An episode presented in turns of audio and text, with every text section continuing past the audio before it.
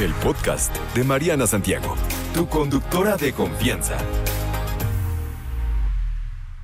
Coach, ¿me escucha? ¿Estás por ahí, Leopi? Desde aquí no contagio a nadie. O sea, ya estamos listos para platicar sobre los celos. ¿De dónde vienen los celos? No me puede decir la gente, es que yo no soy celoso. Yo creo que todos somos celosos en algún momento, ¿no? O en algún punto. Es correcto, pero fíjate que es muy interesante que los celos muchas veces provienen de creencias, que simplemente después de muchos años de tradición, entre comillas, donde las relaciones monógamas nos hacemos, entre comillas, dueños de nuestras parejas, Ajá. pues obviamente a cualquier cosa que se siente, a cualquier persona, perdón, que se siente dueño de algo, le va a preocupar perder lo que se lo quiten, lo que se lo roben. ¿no? Ok, o sea, es, es, está relacionada con este sentido de pertenencia. Eres mi pareja, eres de mi propiedad. Exacto, que es ahí donde está el primero de los errores. Yo aquí el, consejo que tengo para todos los que nos escuchan es que tenemos que pensar siempre que nuestra pareja es alguien con quien nos pusimos de acuerdo para, para compartir muchas cosas, pero que en ningún momento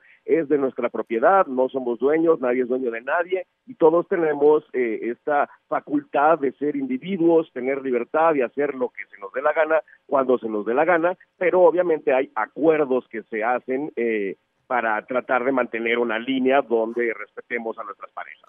Fíjate que se dice o hay esta creencia, ¿no? De que los hombres, hay una encuesta que se hizo por ahí, estaba leyendo, que dice que los hombres son más celosos que las mujeres.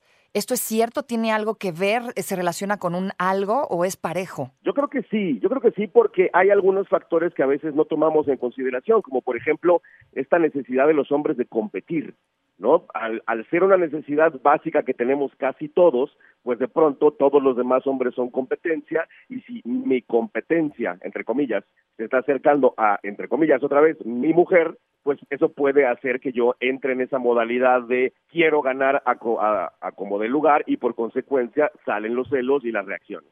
Oye, esto de los celos se puede convertir en algo muy negativo y muy tóxico en una relación eh, si no se le miden el agua a los camotes.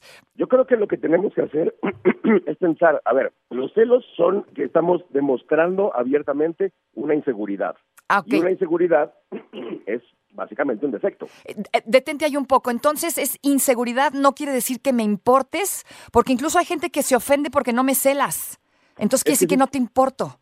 Ahí es, que, ahí es donde está precisamente el problema, que a lo largo de los años se fue romantizando los celos Mm. y la gente empezó a pensar que los celos era que me importas, porque si lo traducimos, por ejemplo, a un objeto, pues sí, no quiero que me roben o que me quiten mi coche, porque pues eso quiere decir que me importa mi coche. Sin embargo, el problema de los celos es que es una inseguridad que tenemos, es un es por así decirlo una cosa que deberíamos de trabajar en nosotros mismos, porque a fin de cuentas la base de toda relación es la confianza. Ok, entonces, nada de, o sea, no hay celos bonitos, entonces los celos están siempre mal. Fíjate que hay un fenómeno muy interesante psicológico que demuestra que cuando comienzas una relación y hay algo que está mal o es negativo, lo más probable es que a lo largo del tiempo esa cosa, ese algo, Ujú. empeore. Entonces, el problema de los celos bonitos, como le llama mucha gente, es que los celos bonitos van a durar las primeras semanas. Cuando se empiece una pseudo relación, van a empeorar. Cuando se vuelvan novios, se va a convertir en una pesadilla y cuando se casen va a ser un infierno. Demonios. Oye, ¿cuáles son, digamos, eh, esto que mencionabas al, al inicio, ¿no? Eh, los acuerdos, porque creo que no lo podemos evitar, ¿no? O, en qué punto se vale, porque no sé, me ha pasado, ¿no? Que de pronto estás con o tienes pareja y alguien te anda tirando los perros. Y la otra persona se pone celosísima y se va como contra ti, ¿no? Como si tú tuvieras la culpa y no siempre tú tienes la culpa, a veces sí, pero no, no siempre tienes la culpa. Entonces, por ejemplo, en estos casos, ¿se Bueno, vale? Yo creo, yo creo que es buena idea al principio de una relación sentarse a platicar todo lo que implica tener una relación. Ok. Y que esto obviamente incluye los celos y terceras personas que pudieran en algún momento sentirse atraídos por nuestras parejas. Lo bonito de esto es que si lo hablas al principio y hay acuerdos, todo se vuelve más fácil. Te pongo un ejemplo. Ajá. Eh, tú, Mariana, conoces un galán y empiezan una relación pro- muy pronto y ahí sería muy buena idea que Ajá. al decir, bueno, empezamos a ser novios, órale, sí, venga, perfecto, vamos a sentarnos a platicar y a definir qué significa ser novios y cuáles son las cosas a las que nos comprometemos, los acuerdos y los avisos importantes. Y entre esos avisos importantes, por ejemplo, Marianita, tú podrías decir, oye, a ver, mi hermano, te cuento, ¿no? Yo trabajo en el radio, tengo fans, tengo seguidores, eh, a veces estoy en tele, a veces soy modelo, tengo amigos hombres, tengo jefes hombres y eventualmente alguno de ellos me va a echar los perros, pero yo en este momento me estoy comprometiendo contigo a que siempre te daré tu lugar, te respetaré y demás, pero no está en mis manos y yo no puedo evitar si de pronto alguien se le ocurre acercarse a mí en un evento y decirme que estoy muy guapa y pedirme mi teléfono.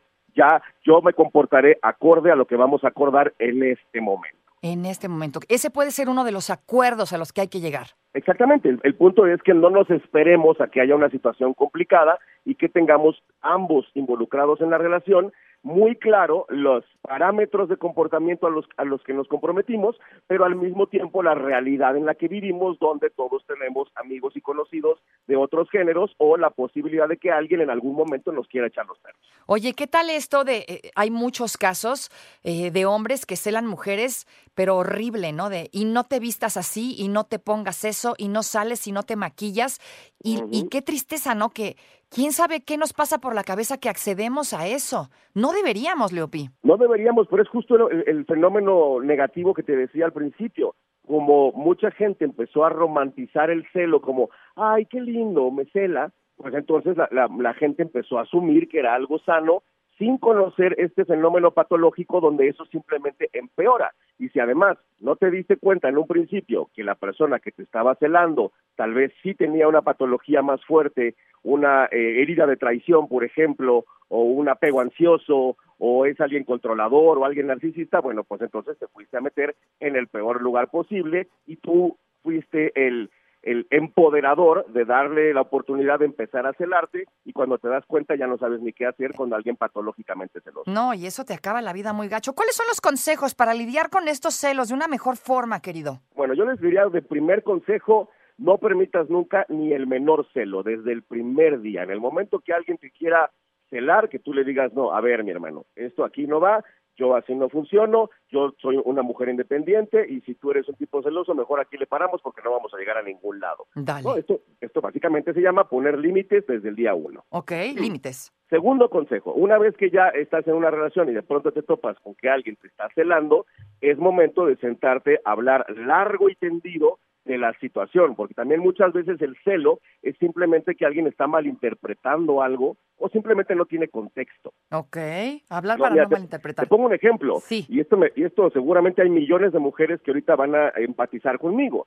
A las mujeres muy seguido muchos hombres desechan los perros, pero las mujeres están acostumbradas a torearse y a ignorar y a, darle la vuelta a los que tienen que soportar porque no les queda de otra, como por ejemplo el compañero de oficina, el jefe del trabajo, el vecino incómodo. Entonces las mujeres muchas veces simplemente ignoran, les dan la vuelta, y les dan el avión, pero los hombres, como no vivimos esa realidad, porque a nosotros no hay 25 mujeres echándonos los perros, entonces, un hombre que de pronto ve que alguien le está echando los perros a su mujer, va a asumir lo peor. Va a pensar, ah, pues como mi mujer es muy guapa, pues ella en cualquier momento segura me va a querer cambiar por este hombre porque es su jefe y gana más que yo. Y eso es una, estamos asumiendo algo erróneamente. Hay que aprender a tener contexto y a saber la realidad en nuestras parejas para entender por qué pasan las cosas que pasan. Y nos queda tiempo para uno más, querido Liopi, porque nos vamos al tráfico del clima. Venga, último consejo. Yo les recomiendo que desde el principio y cuando estén en una relación acostumbren a sus parejas a la presencia de humanos de todos los géneros en todas las situaciones posibles para que se vuelva algo cotidiano. Si tu novio sabe que tienes amigos, compas, bueno, pues eventualmente se acostumbrará y su celo tendría que empezar a bajar. Gracias, querido Leopi, redes sociales de volada. Síganme, escríbanme en todas las redes sociales, soy arroba el efecto Leopi y por ahí no contagio. Gracias, amigo, que te mejores. Beso. No te preocupes, Mariana estará de regreso muy pronto. Recuerda sintonizarla de lunes a viernes de 10 de la mañana a 1 de la tarde por 88.9 Noticias. Información que sirve. Tráfico y clima cada 15 minutos.